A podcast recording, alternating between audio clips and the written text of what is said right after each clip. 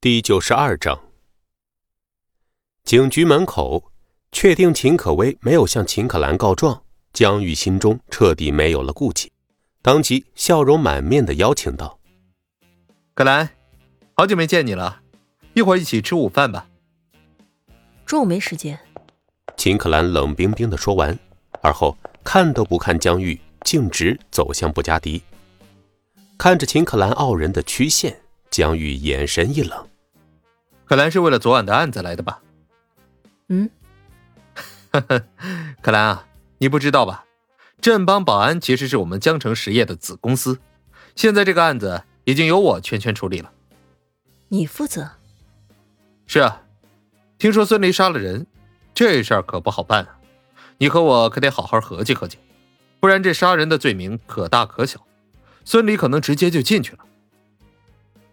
秦可兰自然能够听出江玉话里的威胁之意，他说：“警察都没说人是孙丽杀的，你怎么就敢一口咬定？再说了，是你们镇邦的人要绑架我，我也会追究你们镇邦的刑事责任。”哎，可兰，你看你生什么气呀？咱们俩谁跟谁呀？这事儿你说咋处理就咋处理。那个乡巴佬，你想他活他就活，都听你的。孙离有没有事儿，不是你和我说了算的，是警察说了才算。秦可兰说完，头也不回的上了车。江玉看着远去的布加迪威龙，面露凶光，哼，这个贱女人，敬酒不吃吃罚酒，警察说了算。哼，老子说是孙离杀的，就是他杀的。继而，江玉对跟在他身后的男人说道：“胡律师。”这案子你有把握吗？吴卓将目光从江玉身边的女人身上拉回来，扶了扶金丝边眼镜，说道：“江嫂，放心，这案子我大概了解了，只要钱到位，我保证那个乡巴佬吃牢饭。我不要他吃牢饭，我要他死。”江玉眼神阴狠的说道：“哎，江嫂，这个有难度。”将证词导向孙离失手杀人已经是极限了，而且这个袁大猛是个通缉犯，按理说孙离还是个英雄呢。这个，嗯，听着吴卓迟疑，江玉很不高兴。吴卓赶忙讨好说道：“哎，江嫂，只要把孙离弄进监狱，他是生是死，还不是您一句话的事呀？”哼，算你小子识相。进去和警官好好聊聊，我们镇帮的人不能就这么白死了。哎，是是，哎，放心吧，江嫂，保证给您办的妥妥的。警官宋静是个正义感极强的人，他最看不惯的就是江玉这种做着蛀虫还引以为傲的公子哥。此时，吴卓大喊道：“喂，你们这里谁负责昨晚那起案子？站出来！”我们公子有话说。正在办公的警员厌恶的盯着吴卓，这样的狗腿子，就算戴个金丝眼镜儿，也是满脸的猥琐之相。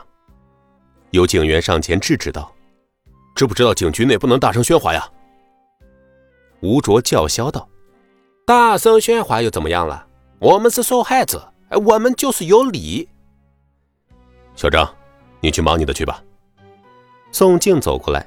将上前制止的警员喊退后，看了一眼吴卓，平静的说道：“你们说的案子是不是昨天晚上的绑架案呀？”“嗨，废话，难道昨天晚上还有别的案子吗？”吴卓扶了扶眼镜，不屑的说道。江玉搂着女人在旁边悠悠的看着吴卓发挥。这个吴卓虽然长得斯文，但是走的都是下三路。进门前，他说。警察就吃这一套，谁嚣张，警察就听谁的，不然像个老百姓一样，老老实实的去问，还不知道会被怎么敷衍呢。再说了，咱们有钱就应该嚣张，有钱就应该为所欲为，不然要钱有啥用啊？原本还想在警察面前装作彬彬公子的江玉，顿时觉得吴卓说的对，索性也就不装了。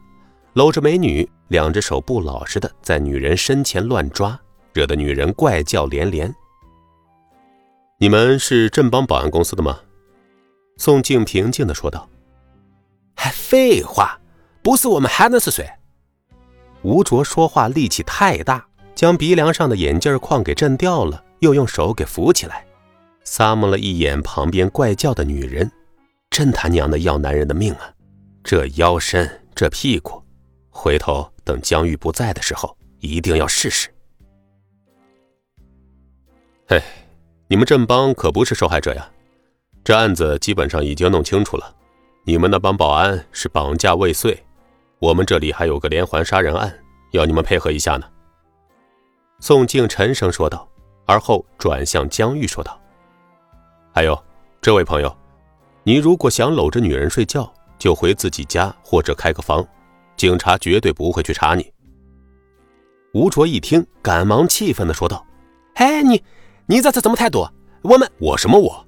你们这帮公司可是有很大问题的。”你们是受害者，哼，那可不是你说了算的。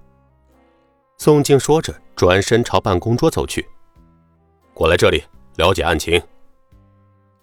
他妈的，不识好歹！